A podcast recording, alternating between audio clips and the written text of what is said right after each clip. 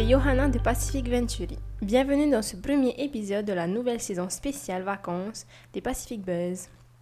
Comme tu le sais, les Pacific Buzz, c'est le podcast des entrepreneurs polynésiens. Et pendant les vacances, nous t'emmenons à la découverte d'entrepreneurs différents, uniques et surtout représentatifs de notre Fénois. Cette nouvelle saison est proposée grâce au soutien de la Direction de la culture et du patrimoine, le service administratif du pays en charge de la protection de la promotion et la valorisation du patrimoine, du développement des arts et de la culture et de la revitalisation des langues polynésiennes.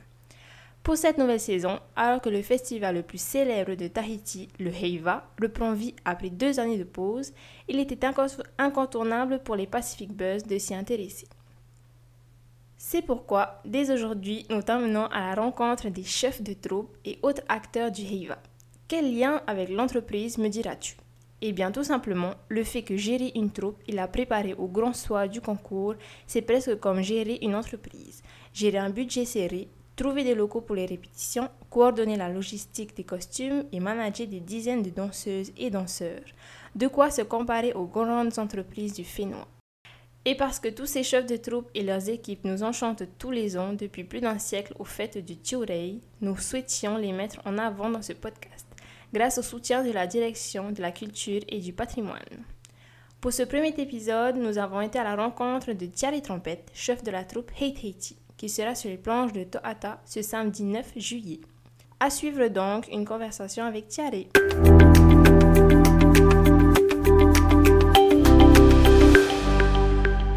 Bonjour Thierry, je suis ravi de t'interviewer au plateau sportif de la DG2E. Et du coup, pour commencer, une petite question. Donc, est-ce que tu peux te présenter rapidement? Oui, donc euh, je me prénomme Thierry Trompette de Zerville. Je suis euh, chef du groupe euh, Hate Haiti, chargé de la chorégraphie, de la conception chorégraphique et de tout ce qu'il y a autour de la création. Ok, très bien. Beaucoup de rôles, beaucoup de chapeaux, beaucoup de casquettes. Du coup, est-ce que tu peux nous dire en quoi consiste finalement ce rôle de chef de troupe? Euh, d'abord, c'est de pouvoir fédérer euh, l'ensemble des artistes autour d'un projet, euh, surtout que nous sommes constitués en association loi 1901, ce qui nous permet aujourd'hui de pouvoir lever des fonds après, dans un deuxième temps, pour pouvoir financer les projets artistiques. Donc effectivement, énormément de choses à gérer en tant que chef de groupe. Et pour information, est-ce que c'est ton activité principale ou finalement est-ce que tu as un métier à côté de ça? Non, alors je suis à la base conseillère pédagogique dans la circonscription de Papeete-Piret, en charge des écoles de Piret et des grands projets de la circonscription. Et du coup, comment est-ce que tu arrives à jongler entre les deux, à gérer ben, ta casquette de chef de, de troupe et euh, son activité professionnelle? En fait, je me sers de mes compétences professionnelles pour la gestion de l'association et pour la création artistique. Euh, rien n'est séparé, tout est en commun. Euh, tout est au service en fait, et à la fois de la culture et à la fois de l'éducation. Ok, très bien.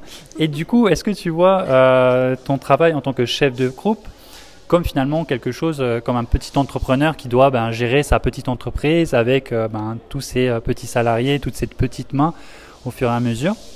Alors, euh, il y a possibilité d'en faire un métier hein, et de pouvoir constituer une, euh, une, petite entreprise, en fait. À ce stade-là, on va parler plus d'école de danse, qui va être euh, justement la source même du vivier des danseurs, danseuses. et au-delà de ça, s'il faut parler de percussion et de orero, oui, ça peut être éventuellement aussi un moyen pour un entrepreneur de pouvoir développer des métiers, hein, tels que compositeur, auteur, euh, on va dire costumier et voire même metteur en scène. Effectivement, on voit qu'il y a une diversité incroyable. Et euh, comment est-ce que tu fais pour, euh, pour toi pour gérer justement les différentes tâches et quelles compétences en tant que chef de groupe cela requiert? Alors d'abord, j'ai euh, un organigramme hein, qui spécifie bien les missions de chacun, que ce soit euh, déjà dans le pôle associatif, la secrétaire, euh, la trésorière, la présidente et le, la vice-présidente. Ensuite, dans le Côté organisation du groupe de danse, il y a d'autres postes essentiels, comme les responsables au niveau de tout ce qui est orchestre, chorale, danseurs, danseuses. Ensuite, on a un pôle au niveau de tout ce qui est costumerie et atelier, la gestion du matériel et du patrimoine. Euh, euh constituant en fait le décor, tous les accessoires de danse avec les instruments. Et ensuite, on a un autre pôle en fait qui va concerner plus le développement artistique, donc tout ce qui est écriture avec euh, traitement de, des programmes artistiques. Voilà. Donc, euh, si on n'a pas cette structure, on ne peut pas fonctionner. Euh, telle une entreprise où on a un directeur général qui va mobiliser toute une équipe et des cellules euh, en amont. Alors comme tu le dis bien, effectivement, comme une entreprise qui avec son directeur général va devoir motiver toutes ses troupes, mais la différence, c'est que finalement, dans une entreprise, euh, les salariés sont rémunérés. Comment est-ce qu'on arrive à garder la motivation, l'engagement de personnes, sachant que ben, chacune de ces personnes, tout comme toi, ben, est bénévole? Alors, euh, d'abord, il y a deux, plans hein, sur lesquels il faut qu'on explique, qu'on détermine un peu. C'est que l'association aussi euh, a, on va dire, des spectacles qui tournent tous les vendredis dans un hôtel de la place. Euh, et des spectacles privés avec euh, des projets euh, bien spécifiques comme l'accueil à l'aéroport ou des projets de mariage. Donc là, tous les éléments sont indemnisés hein, à hauteur du, on va dire, d'un tarif qui permet en fait de payer un peu leur essence et tout ce qui va autour de la dépense au niveau des costumes.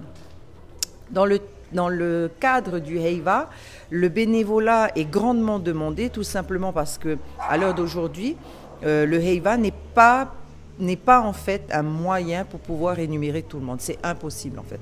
Nous avons une subvention qui nous permet d'investir dans les costumes. Nous sommes obligés de lever au moins trois fois en six mois euh, près d'un million hein, pour chaque étape. Au-delà de ça, il y a une demande, une participation euh, financière de la part des danseurs. Donc, c'est vous dire que finalement, c'est une grande machine financière, mais qui n'est pas si florissante au niveau euh, financier. Donc, c'est pour ça qu'il faut vraiment euh, séparer les deux entités entre ceux qui assurent des spectacles tous les vendredis et ceux qui font ça une fois dans l'année, qui est le Heiva Iteiti.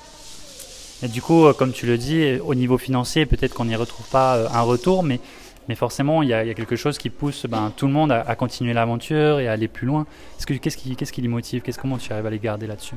Alors, euh, la première chose, c'est le palmarès. Hein. À partir du moment où vous gagnez des prix, automatiquement, ça donne une énergie et une motivation grandissante. La deuxième chose, je pense que c'est l'intégration du danseur ou de l'artiste en lui-même euh, au sein du projet, c'est-à-dire qu'il doit comprendre qu'il a euh, son rôle à jouer, qu'il a une, mission incontournable et qu'aujourd'hui, si le troupe, la troupe pardon, euh, puisse exister en termes artistiques, ben, c'est un maillon essentiel hein, de cette chaîne. Et au-delà de tout ça, c'est aussi, euh, on va dire, euh, l'intérêt qu'il porte à la culture. Aujourd'hui, on a vécu deux ans de Covid, donc on a, on a revisité nos objectifs. On a revu un peu à la baisse nos dépenses et on s'est mieux organisé au niveau de la, de la gestion euh, humaine et financière. Donc je pense que c'est tout ça qui font qu'il y a de la transparence dans l'acte financier. Il y a euh, beaucoup de responsabilités, euh, c'est-à-dire qu'on se repose sur eux. Et puis enfin, il y a, je pense, tout ce côté convivial, c'est-à-dire rassembleur, où les gens sont intégrés dans un projet culturel. Et, je pense que ça, ils aiment bien, ça leur permet un peu de revivre autre chose que ce qui a été vécu il y a deux ans. Très bien. Donc du coup, après nous avoir parlé de, tout ça, de toutes ces tâches à faire, comment est-ce que toi, tu, gardes ben, justement euh, cette motivation avec toute cette charge de travail qui, ben, du coup, incombe euh, très souvent au chef de, au chef de troupe? Alors ça, je ne peux pas vous dire, c'est inné ou c'est euh, motivant pour moi, je ne peux pas rester sans rien faire. Euh, je suis dans plusieurs associations, j'interviens auprès, auprès de parents d'élèves. Donc je pense qu'après, c'est la personnalité de la personne, euh, ce sont ses convictions et c'est surtout euh, la façon dont elle veut faire passer des messages euh, à la vie, à la société et puis à nos jeunes qui nous entourent. Donc à partir du moment où on est en mode associatif, quelque part, on est là pour, pour essayer d'apporter justement de l'aide à l'autre. Et je crois qu'il faut avoir du courage, de la volonté, se réveiller très tôt le matin. Effectivement, euh, se lever tôt, j'imagine que c'est indispensable. Et du coup, comment est-ce que tu vois euh, l'évolution du monde de la danse euh, au Fénois? Comment est-ce que tu vois cette évolution-là? Je vais dire qu'en fait, on a entre le moment où on avait quelque chose de beaucoup plus traditionnel avec les, on va dire les, les mouvements artistiques qui se sont formés autour de, du Horiteiti, c'est clair qu'étant une culture vivante, on évolue. Hein, ça, c'est une chose. La deuxième chose, c'est que dans le dans le... Aujourd'hui, le Horiteiti est un vecteur incontournable hein, de la Polynésie en termes de bah, de vitrine commerciale, en termes de vitrine euh, on va dire, touristique. Et donc, je pense que servons-nous de ce vecteur correctement avec respect. Euh, nous inscrivons à l'heure actuelle le Holy au patrimoine donc, euh, de l'UNESCO, donc ça veut dire que quelque part, il y a quand même des verrous à poser hein, autour de, cette, de cet art. Et, et je pense qu'aujourd'hui, on doit euh, prendre euh, un vecteur historique et, linguistique important que l'on doit intégrer dans ce projet de la culture. Donc je pense qu'il y a une grande évolution, mais il y a aussi des pare-feux qui se posent où on doit y aller étape par étape. Ok, très bien. Maintenant, euh, après cette vue justement sur l'évolution de, de, la danse, comment est-ce que tu vois par exemple, est-ce que tu serais favorable à une professionnalisation finalement du secteur ben, de la danse de ce secteur du Heiva, de tout ce qui l'encadre Alors, le Heiva difficile, à moins qu'on ait de gros partenaires et un mécénat incroyable. Euh, si on arrive à le faire, ben, bravo à ceux qui vont le faire en tout cas. Mais euh, à l'heure actuelle, euh, parler d'entrepreneuriat, de développement économique, oui, pourquoi pas. Mais j'attends d'avoir à ce moment-là une grande visibilité sur les moyens et de comment le Heiva peut être vécu comme ça.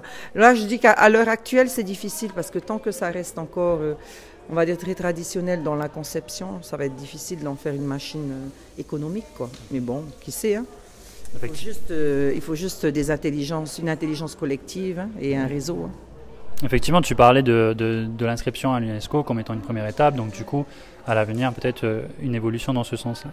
Euh, du coup, pour toi, quels sont les plus grands défis, les plus grands challenges au quotidien pour assurer finalement le, fonctionnement du groupe? C'est quoi les plus grandes difficultés? Ah ben, C'est le nerf de la guerre, c'est les finances. Hein. donc ça, c'est il faut se lever tôt pour aller taper à toutes les portes Là, en ce moment, on commence à être des euh, experts en demande de subvention, on commence à devenir des experts pour monter des dossiers, euh, euh, on va dire, d'aide. Non, non, mais je pense que la grande difficulté, ce sont les finances. La deuxième difficulté, ce sont les structures. C'est-à-dire que nous n'avons pas de lieu. Si on avait une salle fermée, euh, aménagée, euh, avec euh, un moyen de, réduire le, sang pour que l'on puisse répéter plus longtemps, je pense que c'est la deuxième grande difficulté que nous avons à l'heure actuelle. Eh ben, je te remercie Thierry et puis je vous souhaite une bonne répétition et puis bonne chance au Heiva. merci à vous et puis on se voit le 9 juillet sur Toata.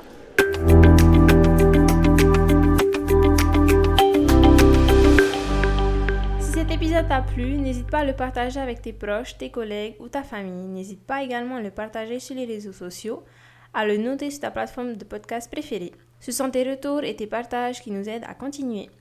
Nous remercions la direction de la culture et du patrimoine pour ce soutien à la production de cette saison spéciale dédiée aux acteurs du Heiva. D'ici là, prends bien soin de toi et à bientôt. Nana!